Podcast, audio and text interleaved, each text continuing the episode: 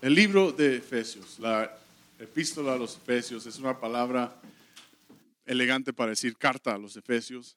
Y, y el tema principal que le hemos dado a esta serie es unidos en Cristo. Diga conmigo, unidos en Cristo. Diga fuerte, unidos en Cristo. Y la palabra clave ahí es en, en Cristo.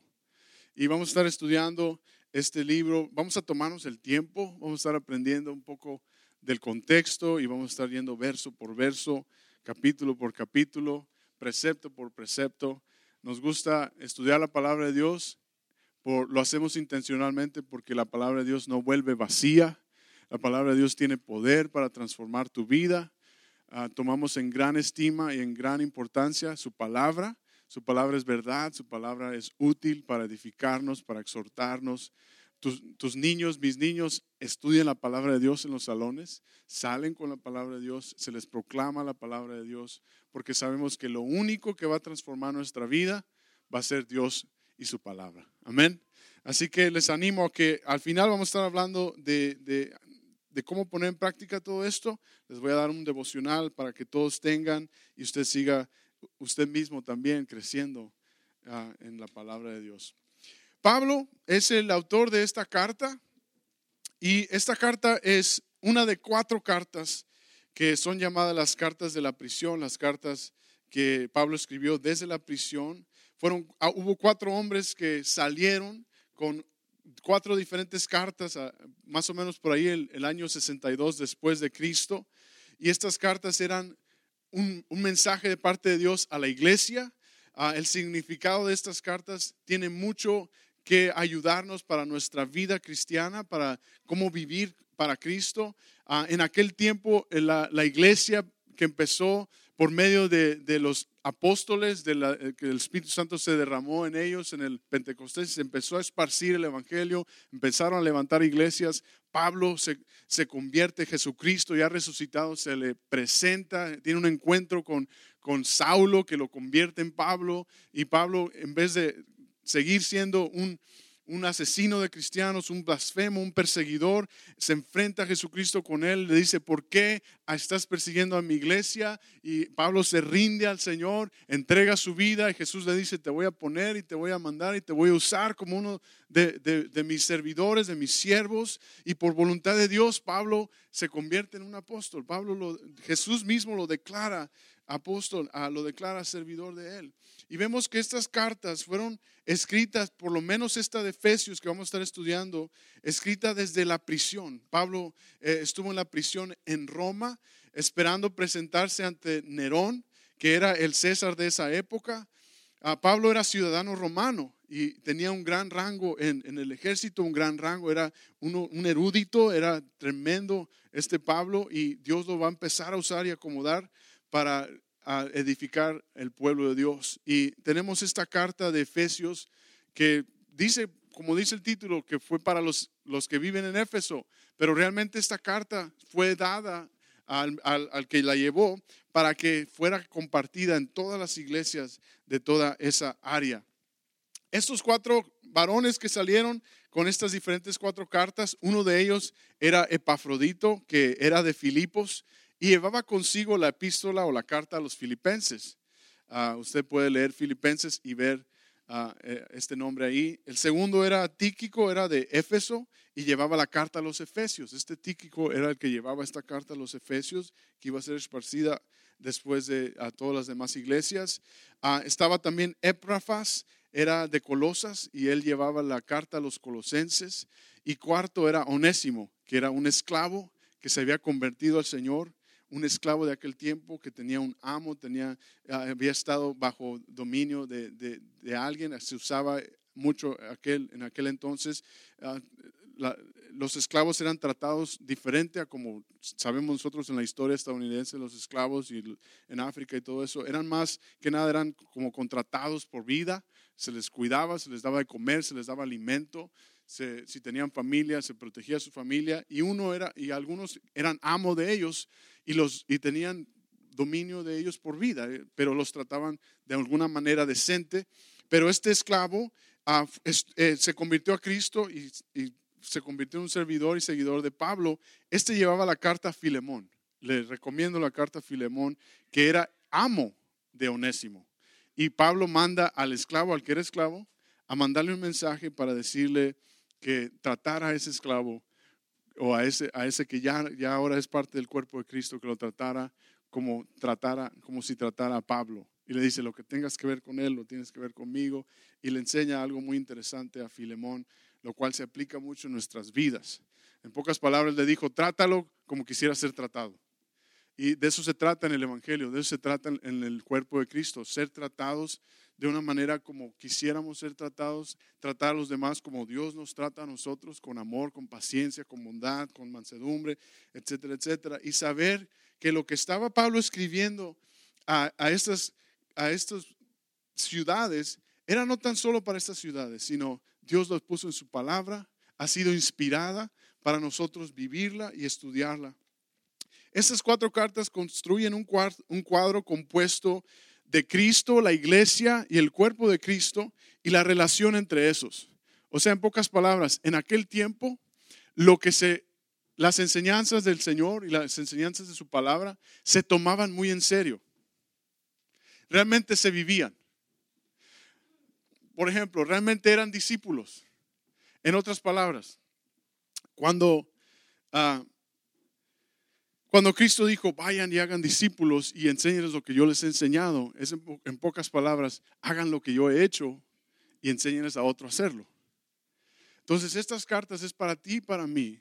Sabiendo que estamos en Cristo, por en Efesios, debemos tú y yo realmente vivir esos principios y no verlos simplemente como buena lectura, buen mensaje, buen conocimiento, sino realmente, ok, ¿qué debo yo hacer? ¿Qué me está diciendo Dios? Que haga. Y es por eso que ah, esta carta es, Dios la puso en momento específico para esta iglesia, para nosotros. Realmente Dios ha estado preparándome para dar esta clase porque Dios quiere este mensaje, porque Dios quiere llevarnos en una nueva dirección como iglesia. Yo sé que es, el estudio de su palabra y en especial este libro de Efesios nos va a propulsar, nos va a empujar en una nueva dirección como iglesia, porque no tan solo se trata de que estés aquí, sino se trata de que hagas lo que estamos aprendiendo, de que vivas para Cristo, de que veas por tus propios ojos la obra del Señor Jesús en tu vida, en tu casa, en tu familia y que la camines por fe. Amén.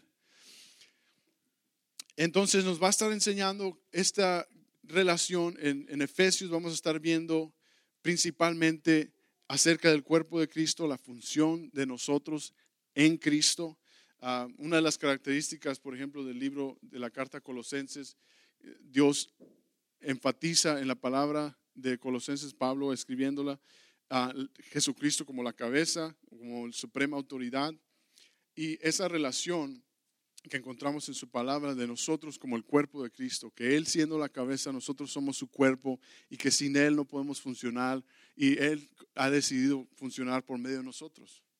Y eso es algo bien poderoso, bien maravilloso. en, Filipenses encontramos un poquito también de lo que se representa vivir para Cristo en Cristo, muy similar a lo que se ve en Efesios. A estas cuatro cartas tienen un parecido y están conectadas. Dice en Filipenses es donde encontramos en el capítulo 4, verso 13, todo lo puedo en Cristo que me fortalece. Todo lo puedo en Cristo que me fortalece. Esa frase en Cristo va a ser algo muy común en Pablo porque nos va a estar enseñando y quiere ponernos en nuestra mente, en nuestro corazón, que ya no más estamos fuera de Cristo, sino que estamos en Cristo. Y es diferente a estar con Cristo, sino que es en Cristo. Puedo yo estar con alguien, pero es más poderoso estar en alguien. Y es lo que está diciendo el Señor, que estamos ahora en Él. Y tiene mucho poder porque nos va a ayudar a identificarnos a cómo tener esa identidad con Dios. Pablo se va a declarar apóstol por voluntad de Dios y nos va a animar a nosotros que nos identifiquemos con Cristo, en Cristo.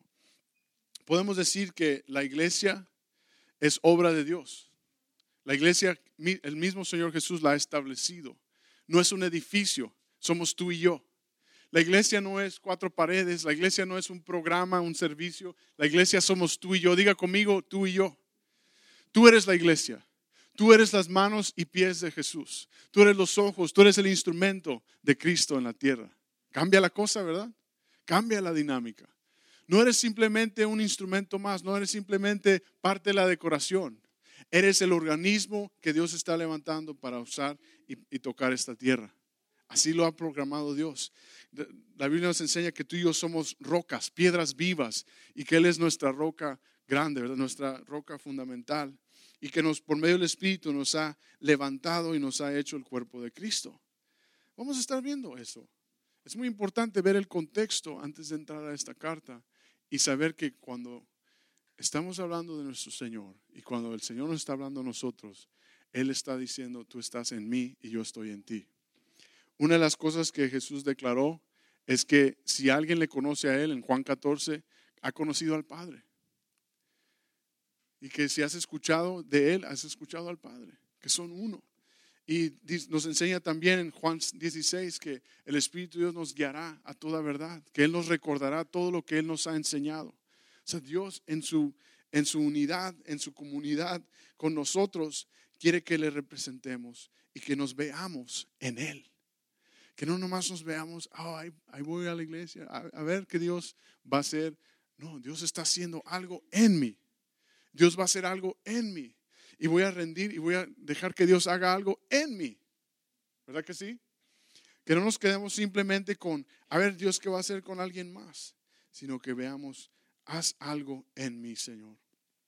Haz algo en mí. Pablo visitó a Éfeso Éfeso se convirtió en una de las iglesias principales de esa área. Pablo visitó a Éfeso y estuvo ahí buen tiempo en, sus, en, sus, viajes misioneros antes de ser tomado uh, preso. Y, tenía un buen equipo de liderazgo ahí. En, en algunos de los capítulos de Hechos, en Hechos 20, del verso 17 en adelante, Pablo se despide del pueblo de Efesio y vemos ahí, se ve ahí, si usted tiene tiempo de leerlo, se ve ahí como esta relación entrañable entre Pablo y, su equipo y su iglesia y los que estaban con él. Y déjame decirte que lo que hacemos aquí como iglesia es establecer una relación entrañable, establecer una amistad, una hermandad entrañable. Tú y yo estamos en Cristo y estamos unidos con Cristo. Y tú y yo pertenecemos a Él y tú y yo estamos con Él una vez que le recibimos, una vez que le hemos aceptado.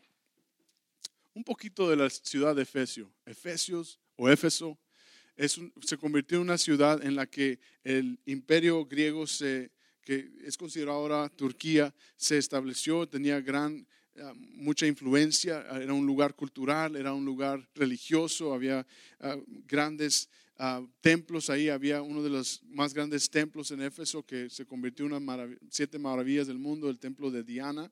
Y, era, por supuesto, que era un lugar para blasfemia, era un lugar para idolatría. Y este era un lugar enorme y había gran arte y riqueza. Y el sabemos mucho en la historia acerca de eso.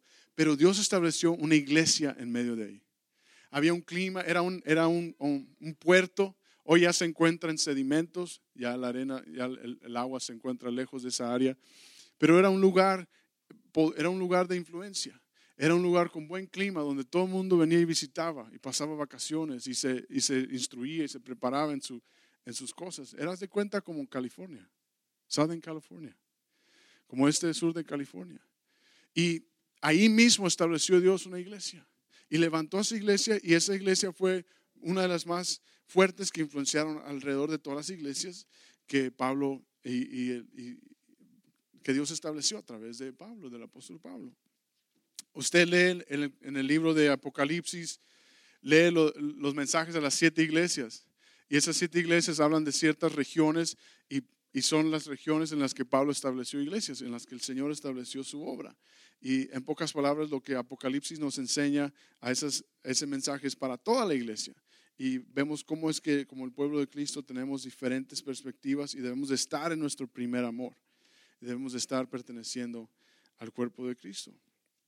En ese lugar habitaban judíos, habitaban griegos, estaba mezclado, estaba, había mucha influencia, mucha riqueza.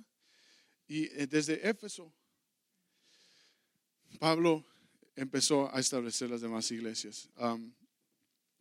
Este libro o esta carta a los Efesios es separado en dos partes. Los primeros tres capítulos ah, nos enseña eh, de teoría, de qué es lo que Dios quiere que aprendamos, y los, los últimos tres nos va a enseñar cómo es que la pongamos en práctica. La dinámica con Dios es que Dios siempre nos instruye qué es lo que Él quiere, qué es lo que Él piensa, lo vimos en Éxodo, pero Él quiere también ayudarnos a que lo hagamos. Diga conmigo, Dios quiere poner el hacer como el querer. O al revés, el querer como el hacer. Dios no tan solo está interesado en que conozcas de Él, sino que pongas en práctica lo que Él nos enseña. Es por nuestro bien, es para nuestro bien y para bendición de los que no le conocen. vamos a ver lo, no tan solo la enseñanza, sino lo práctico. Vamos a ver que Cristo es la cabeza, tú y yo somos su cuerpo. Y vamos a estar viendo que tú y yo tenemos un propósito y estamos unidos en Cristo. Y eso nos da una identidad para realmente vivir diferente, ver las cosas diferente. Si yo estoy en Cristo, voy a ver a mi esposa diferente. Si yo estoy en Cristo, voy a ver a esta comunidad diferente. Si yo estoy en Cristo, voy a verte a ti diferente. Si yo estoy en Cristo, voy a ver a los que no le conocen diferente, con compasión, con, una urgencia de alcanzarles, de mostrarles a Dios. Si yo estoy en Cristo, voy a poder tener salvación, voy a poder tener paz, voy a poder tener gracia, voy a poder tener su misericordia, voy a poder tener vida eterna. Si yo estoy en Cristo, vamos a tener los beneficios de los cuales se encuentran al estar en Cristo. Y todos hemos escuchado esto. Pero realmente debe de hoy, y ese es mi deseo, que este mensaje, esta serie, este estudio ponga en nosotros un fuego ardiente para vivir para Él y saber nuestra identidad en Él. Yo tengo una pregunta. ¿Quién eres tú? ¿Quién eres tú? ¿Quién soy yo? Como respondas esa pregunta, me va a decir cómo ves a Cristo. ¿Quién, si, como según tú y yo respondamos esa pregunta, me va a decir qué tanto estamos identificados con Cristo o no. Y, y mi deseo con esta serie es que tú camines tu vida, camines allá afuera con la autoridad, con la identidad en Cristo Jesús. Que ya no más te detenga el, identificarte con alguien más o identificarte con el mundo o parecerte a alguien más, sino que busques y desees estar más identificado en Cristo. Ahora, vamos a aprender que eso no es dado por logros, que esa unidad en Cristo no es por qué tan guapo, qué tan guapa o qué tan bien eres o qué tan especial eres, aunque sí lo eres, sino es por la gracia y misericordia de nuestro Señor. Él nos ha dado ese lugar. Él nos ha puesto en ese lugar especial. Eso sería motivo para, bueno, es motivo para dar brinco y grito de, alegría, porque siendo yo como era, y viendo a Pablo que él se va a declarar, vamos a ver en Efesios blasfemo, se va a declarar que él era alguien completamente en contra de Dios y aún así Dios lo coloca y lo usa. Nos habla, no porque Pablo está diciendo sus credenciales, sino porque lo que Dios ha hecho en, él, lo puede hacer en ti. Él tiene un plan y un propósito. Si te rindes a Él, si confías en Él, si le das a Él tu vida, si sigues sus pasos, vas a tener la más grande aventura, vas a tener los más grandes retos también al seguir a Cristo. No va a ser fácil, pero va a ser la más grande decisión que tú vas a poder hacer. Y es la más grande decisión que debemos hacer cada día, cada mañana, seguir a Cristo. ¿Por qué? Porque estamos en Cristo. Amén. Bueno, vaya conmigo a Efesios capítulo 1. Vamos a estar versos 1 y 2.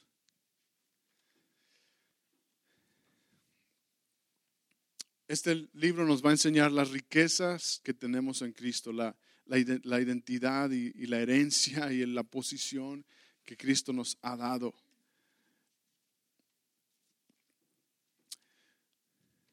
Es como si de repente viniera alguien y te dijera, hoy eres el dueño de esta compañía. y te pongo a ti como dueño y representante de esta empresa. Y tú eres quien va a estar a cargo y tú tienes autoridad sobre esta empresa, tú tienes, a ti te voy a poner a cuentas, tú vas a... Y de repente, ¿y cómo? ¿Cómo yo me merezco esta posición? Así es con Cristo, pero de una manera muy especial. Él nos ha puesto como representantes de Él. Él nos ha, Él quiere que nos identifiquemos con Él. ¿Ya estás en Efesios 1?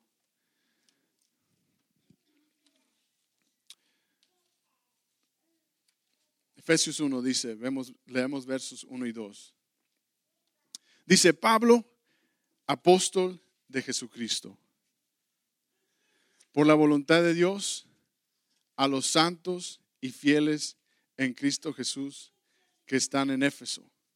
Gracia y paz a vosotros de parte de Dios, nuestro Padre y del Señor Jesucristo. Subraye, apóstol de Jesucristo por la voluntad de Dios. Subraye gracia y paz. Subraye también santos y fieles.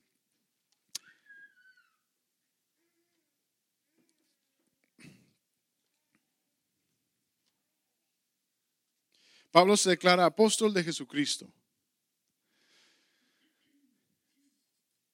Y muchos dicen, oh, este Pablo se declaró apóstol. Pero hay varias razones por las cuales él se declaró apóstol. una de ellas es porque el mismo Señor, directamente de los labios del Señor Jesús, al, encontrarse con él, le dice, vas a ser usado como uno de mis enviados. Apóstol verdaderamente significa mensajero, enviado.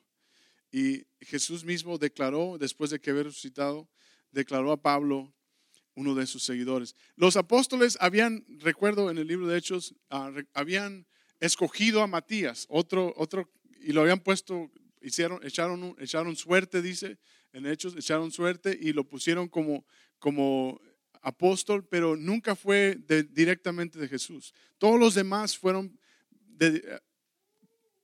delegados directamente de Cristo. Por eso es que Pablo se considera apóstol porque Cristo mismo se lo dijo a él.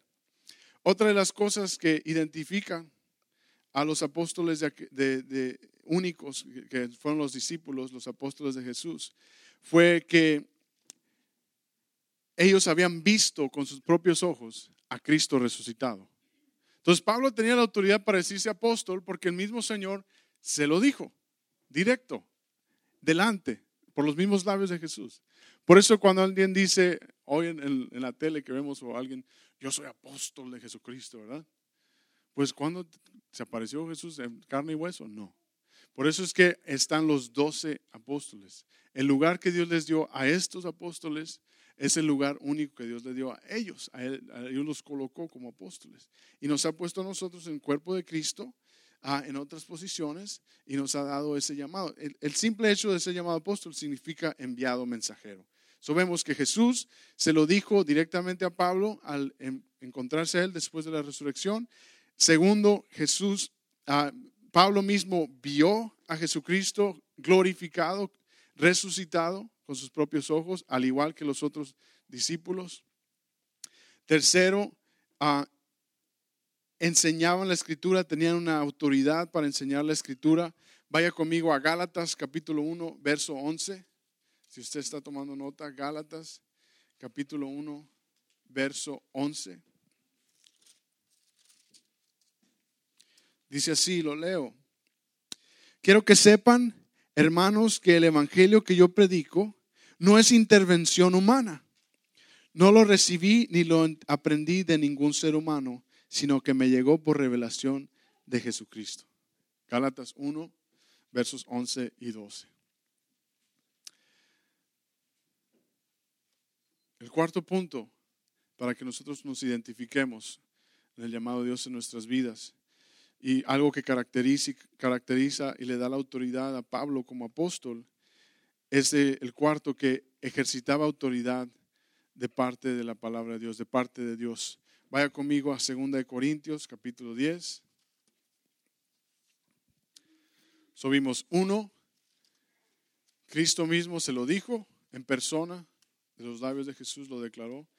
Segundo requisito para ser llamado ese apóstol, vio a Jesucristo resucitado con sus propios ojos. Tercero, la palabra que él daba es directamente de parte de Dios. Cuarto, tenían autoridad de parte de Jesús. Y está en cuanto 2 Corintios capítulo 10. ¿Ya lo tienes? Verso 8.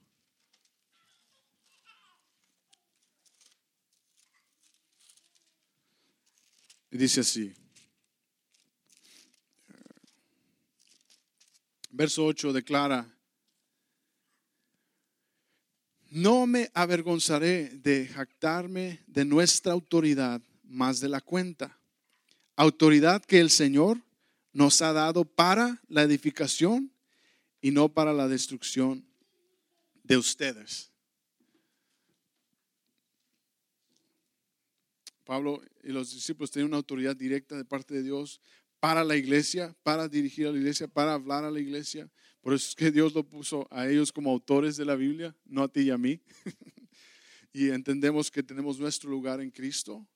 Y debemos de cuidar eso, saber eso, porque se van a levantar muchos que se van a declarar ah, de alta altura. Va a haber muchos profetas falsos, va a haber muchos apóstoles falsos que van a estar diciendo, no, yo, a mí Dios me habló y me dijo directamente después de que me comí un burrito en la noche. Cuando ya Dios nos ha dado su palabra, nos dice no le agregues, ni le quites, ni le muevas, ya Dios te puso la dirección y el plan y su voluntad. Y de ahí en el cuerpo de Cristo, este es el ojo, este es el, propósito de esto. Pablo nos escribe que Cristo siendo la cabeza, tú y yo siendo parte del cuerpo de Cristo, tenemos un propósito para vivir nuestra vida y aplicarla y llevar el Evangelio a todos. En aquel tiempo, como les digo, el vivir la vida cristiana era cosa seria. El aplicar las enseñanzas de los apóstoles, de los discípulos, era cosa seria. Y debe de ser hoy también. Lo que aprendemos, lo que estudiamos, es para ponerlo a cabo en nuestro tiempo, en nuestra vida. La quinta distinción de estos apóstoles era que les dio autoridad para realizar milagros. Vaya conmigo a Lucas capítulo 9.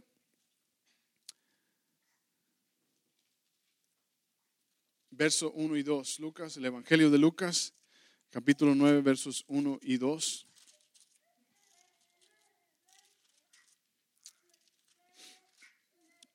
¿Ya lo tienes? Y dice así, verso 1 y 2 declara, habiendo reunido a los doce, Jesús les dio poder y autoridad para expulsar a todos los demonios y para sanar enfermedades. Entonces los envió a predicar el reino de Dios y a sanar a los enfermos. Les dio autoridad y poder, habiendo hablado con los doce, les dio autoridad y poder. A ti y a mí como cuerpo de Cristo, nos dijo, recibirán poder para ser testigos. Y cuando leemos Hechos capítulo 2, versos 42, 47, para que lo apunte, decía que se dedicaban a la enseñanza de los apóstoles, a la instrucción de los apóstoles, de aquellos que estuvieron directamente con Cristo, um, o sea, fuente confiable. No era alguien que llegó, oh, no, es que mira, ya yo, escuché en la esquina. Dios puso a estos apóstoles fuente confiable, fuente directa, estuvieron con Cristo, caminaron con Cristo, Ah, tuvieron la escuela de ministerio con Cristo, ¿sí me explico? A ellos les dio una autoridad para instruir al cuerpo de Cristo y el Espíritu de Dios a nosotros como cuerpo de Cristo nos llena para ser testigos. Nos pone aquí para ser testigos y declara Hechos 2, 42, 47 que mientras se dedicaban a la enseñanza, mientras oraban unos por otros, mientras compartían el pan, mientras hacían eso, milagros y señales les seguían. Lo cual dice que mientras tú y yo seamos el cuerpo de Cristo, Dios se va a manifestar en medio de nosotros. Amén. Mientras mantengamos en esa unidad en Cristo, Él va a sanar, Él va a tocar vidas a través de nosotros, Él va a alcanzar a otros. Esa unidad, esa identificación en Cristo es la que va a empezar. ¿Se explica? ¿Se explica la dinámica? Otra de las cosas que vemos de Pablo aparte de la autoridad que Dios le dio, es que los, lo encomendó a establecer iglesias. Lo, encomendó a establecer iglesias. Pablo es el que escribe en Efesios para entrenar la labor de los, de los pastores y eso, para entrenar a los santos para hacer la obra del ministerio, para establecer iglesias. Vaya conmigo a 2 de Corintios, ya estamos por ahí cerca, 2 de Corintios, verso 11. Vaya conmigo, 2 de Corintios, capítulo 11.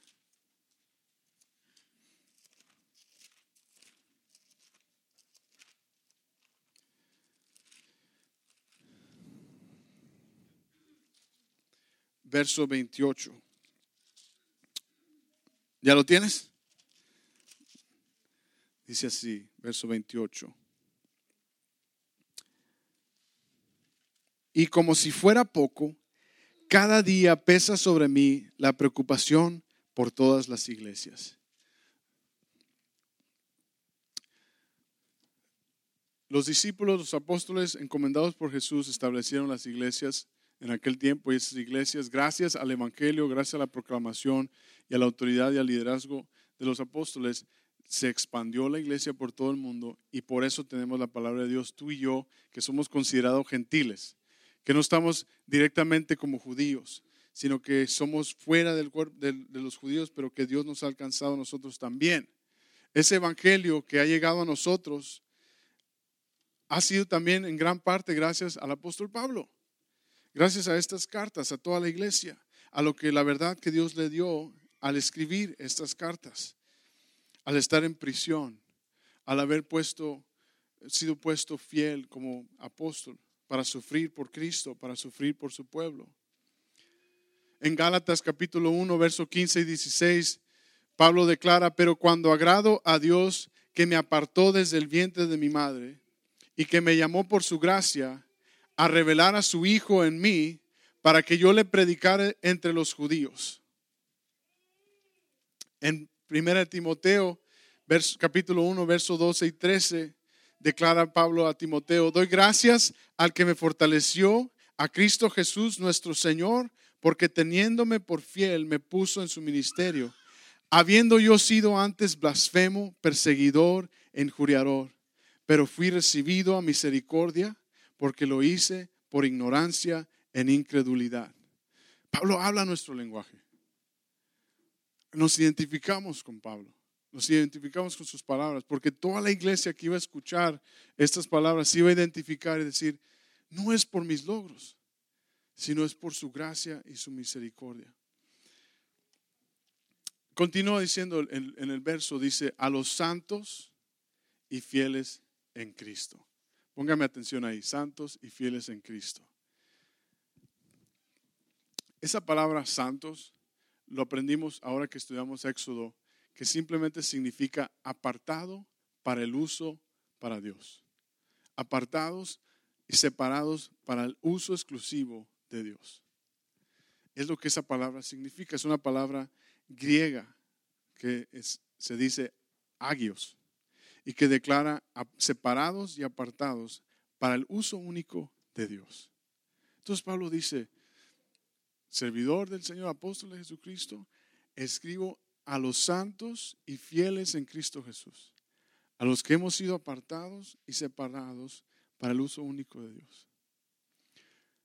Cuando tú y yo aceptamos a Cristo en nuestro corazón, ya no estamos solos, ya no estamos individualmente en soledad, ya pertenecemos a Él. Y el Señor nos declara a ti y a mí santos. No por vida de santidad como lo conocemos, tal vez si, si usted creció católico o algo así. No es santo porque fue puesto, uh, canonizado, lo que, etcétera, el Papa declaró es santo. Sino la palabra santo en la Escritura está diciendo separado y apartado, rendido, para uso de Dios. Yo quiero que el Señor use mi vida, aparte mi vida para el uso exclusivo de Él. Ahora, ¿cómo se interpreta eso? Dices, ah, pastor, pues tal vez yo no voy a estar ahí arriba predicando, tal vez yo no voy a estar con los de la alabanza, pero yo tengo mi trabajo, tengo mi vida normal, yo soy un común y corriente, ¿verdad? Todos somos. Dices, ¿cómo yo puedo ser realmente un instrumento de Dios? déjame decirte, ahí donde estás, en tu hogar, en tu familia, con tus hijos, Dios te ha puesto. En, en la influencia, en tu trabajo, tus amistades, tu familia, Dios te ha puesto a ti. No me ha puesto a mí. Tú estás en la familia que estás, en la comunidad que estás, en el hogar que estás, la, esposa y los hijos, esposo o hijos que tienes, hermanos, hermanas que tienes, porque Dios te ha puesto ahí. Y ahí Dios te ha declarado santo, apartado para el uso exclusivo de Él. A veces vemos las cosas diferentes.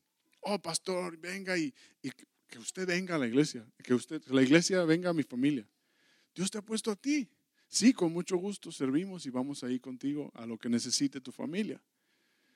Pero Dios te ha puesto a ti. Dios quiere que te, identifiques en Cristo. Y Él quiere usarte para alcanzar a tu familia, a tus vecinos, a los del trabajo, amistades, a vecinos. Dios ha puesto a alguien en tu corazón que te gustaría que le conociera. Yo sé. Cada uno de nosotros, Dios ha puesto a alguien en el corazón. Señor, ¿cómo me gustaría que te conocieran? Pues Dios te ha puesto a ti, fiel, apartado para el uso de eso. Ya no estás tú solo, estás en Cristo para hacerlo. No, es que es que ya me enfadaron, ya me voy, ¿verdad? Nos vamos. No, Dios te puso ahí. Aprovecha esa oportunidad. Amén. gritos de alegría.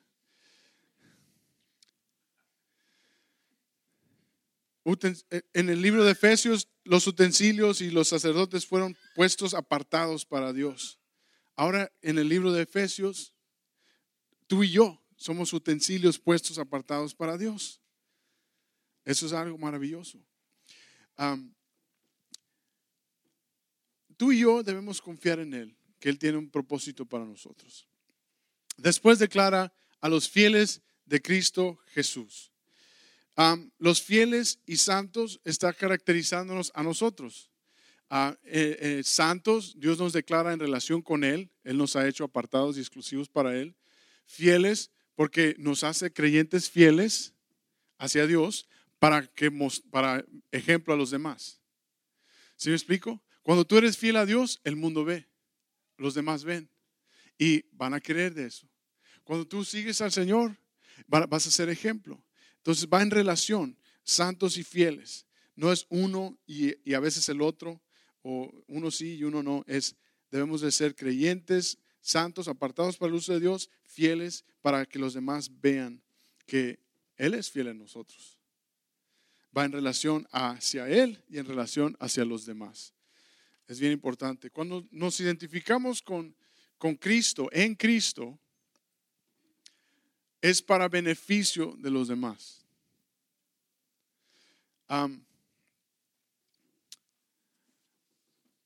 recuerdo al haber aceptado al Señor cuando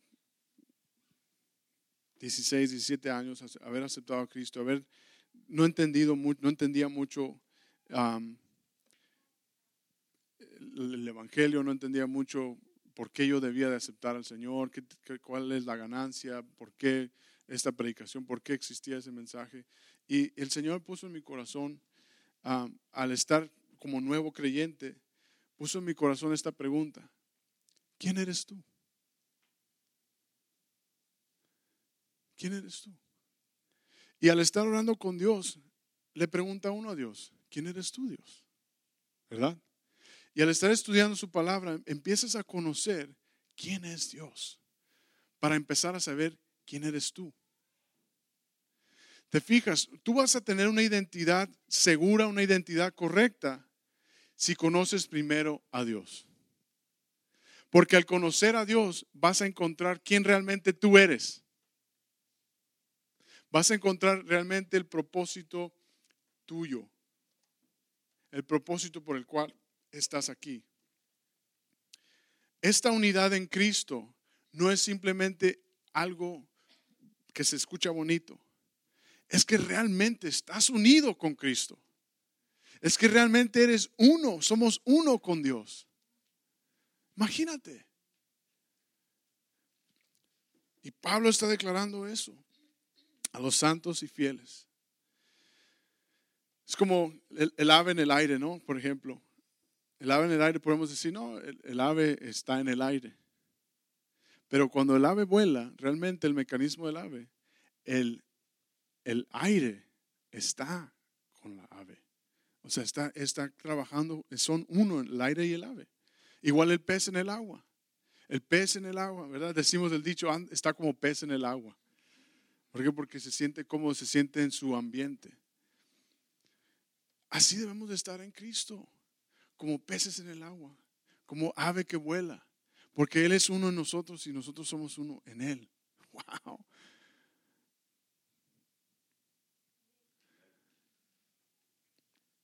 Entonces, ¿por qué vivimos como vivimos?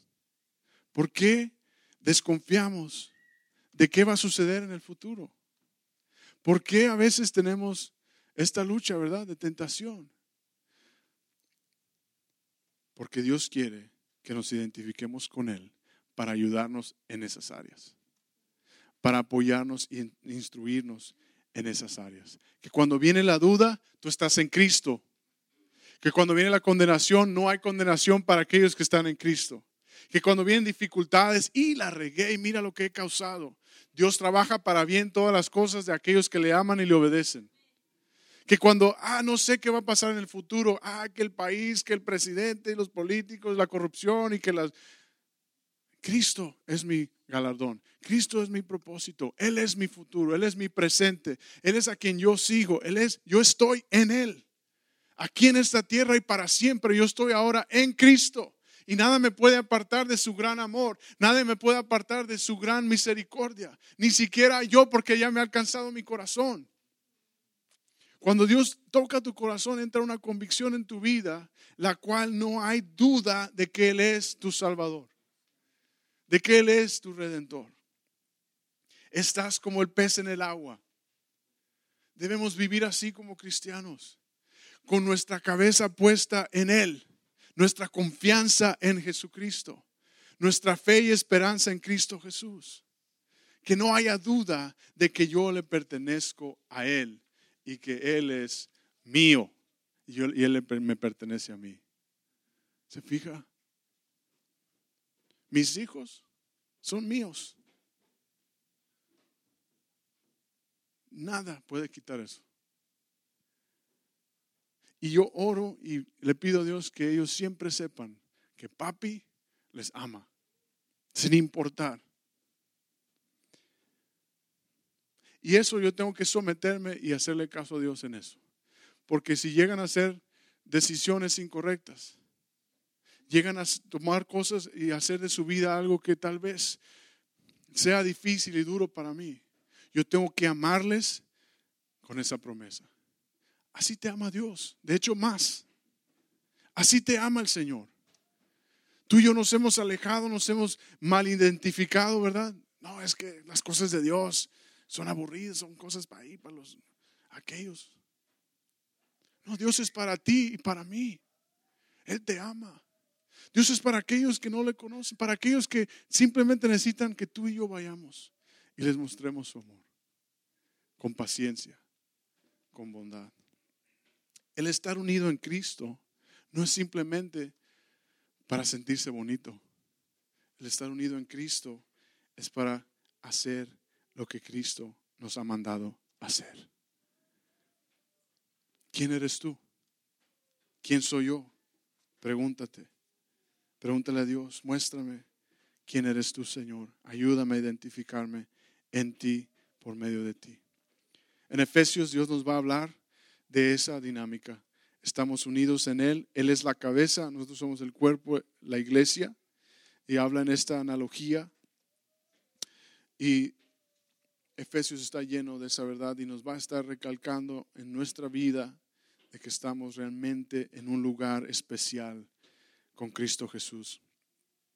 Esta carta contiene mensajes fuertes mensajes personales directos a nuestra vida que se aplican hoy, en esta actualidad. Son de gran enseñanza. ah, en, los miércoles vamos a estar viendo el libro de Josué y cómo Dios le habló a Josué y le dijo, levántate, sé valiente, Josué. Y esta carta de los, a los Efesios es para ti y a mí como si nosotros fuéramos Josué. Imagínate, tú eres Josué. Y Dios te ha puesto a dirigir el pueblo de Dios. Y Dios directamente te dice, esfuérzate y sé valiente. Yo estoy contigo. Es lo que Dios está haciendo por medio de la carta de Efesios a su pueblo. Yo estoy contigo, tú estás en mí. A todos, a cada uno de nosotros. No nada más a Josué como en el libro de Josué. En esta carta en el Nuevo Testamento es para cada uno de los que hemos creído y confiado en Él. Amén. ¿Está aprendiendo? Y continúa, verso 1 y 2. Nomás estamos versos 1 y 2. y dice, a los fieles en Cristo Jesús que están en Éfeso, ya vimos la ciudad de Éfeso, esta parte que dice gracia y paz. Gracia y paz. En aquel tiempo los griegos usaban mucho esta palabra gracia para saludarse, que era charis. Gracia, se saludaban así. Los judíos usaban la palabra paz, shalom. Pablo usa estas dos en conjunto para unir las dos y decir gracia y paz. Y en estas dos palabras hay una enseñanza bien increíble que Pablo la va a descifrar, nos va a decir, la escritura está llena, especialmente las cartas de Pablo. Pablo va a usar mucho gracia y paz. Un concepto que tal vez en aquel tiempo no se consideraba, pero dentro del Evangelio de Dios debe de haber gracia para tener paz. Tú y yo tenemos paz por medio de la gracia de Jesús. La paz que, que, la escritura nos describe, estas dos palabras, la paz que nos describe, no es esa paz como la describe el mundo oh, tengo paz en mi casa, nadie me ha robado, ¿verdad? Nadie me ha asaltado. Es un lugar pacífico, ¿verdad? Esa no es la paz que habla la escritura. La paz que habla la escritura es más fuerte. Porque vaya conmigo a Santiago capítulo 4, verso 4 y 5. Y Pablo lo declara en, en, en Romanos que hemos caído de la gloria de Dios, que todos hemos caído de la gloria de Dios y que la paga del pecado es muerte y que eso nos hace enemigos de Dios. Entonces la paz a la cual Pablo habla y también en Santiago nos ayuda a entender un poquito mejor también. Santiago capítulo 4, verso 4 y 5.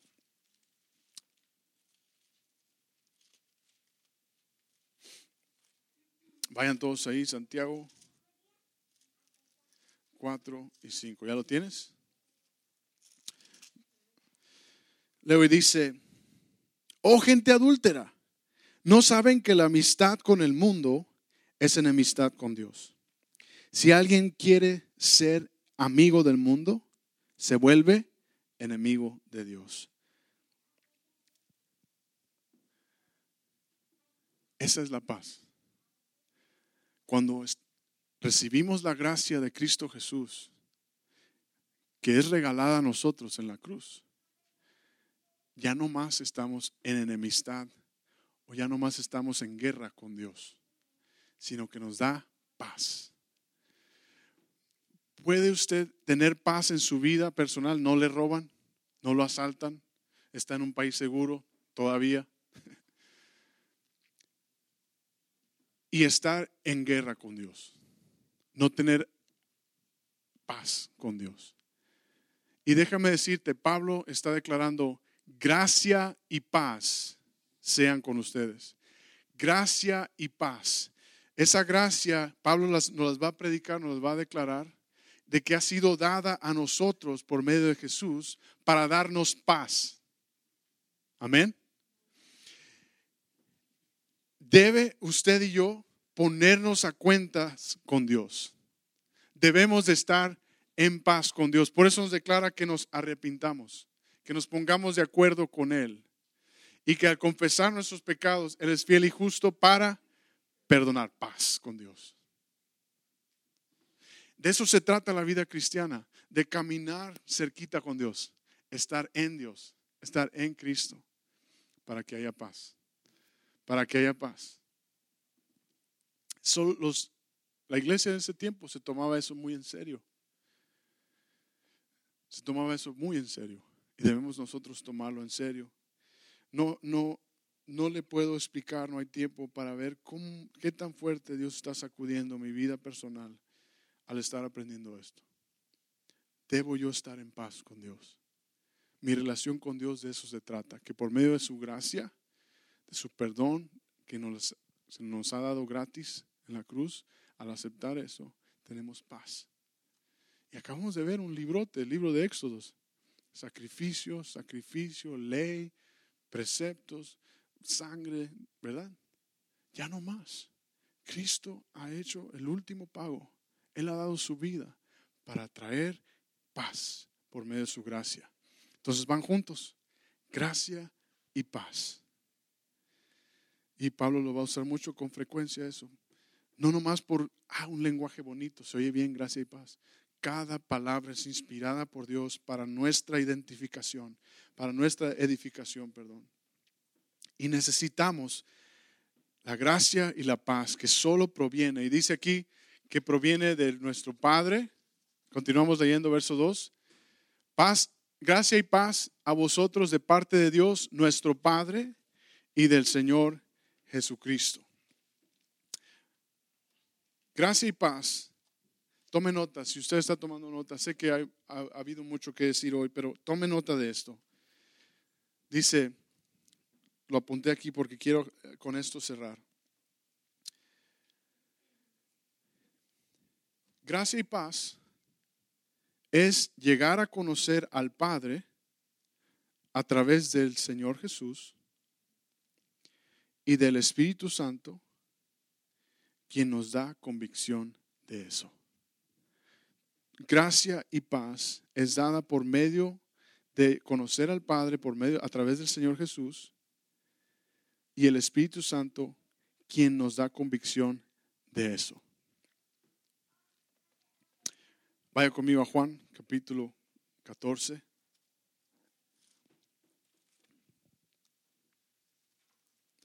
Evangelio de Juan, capítulo 14. Con esto vamos a terminar.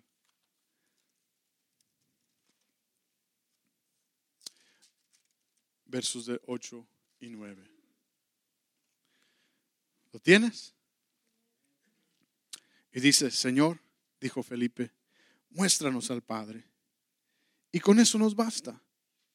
Pero Felipe, tanto tiempo llevo ya entre ustedes y todavía no me conoces. Ojo, el que me ha visto a mí, ha visto al Padre. ¿Cómo puedes decirme, muéstranos al Padre?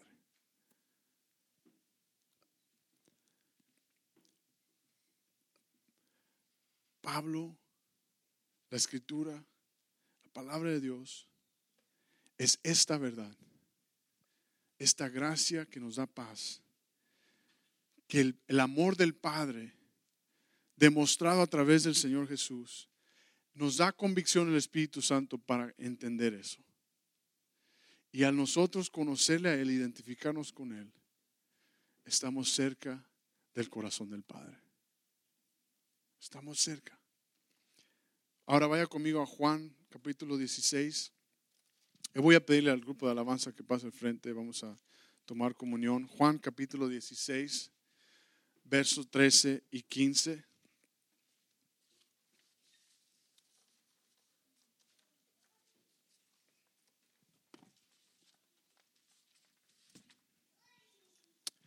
Leemos, dice, ¿Ya lo tienes?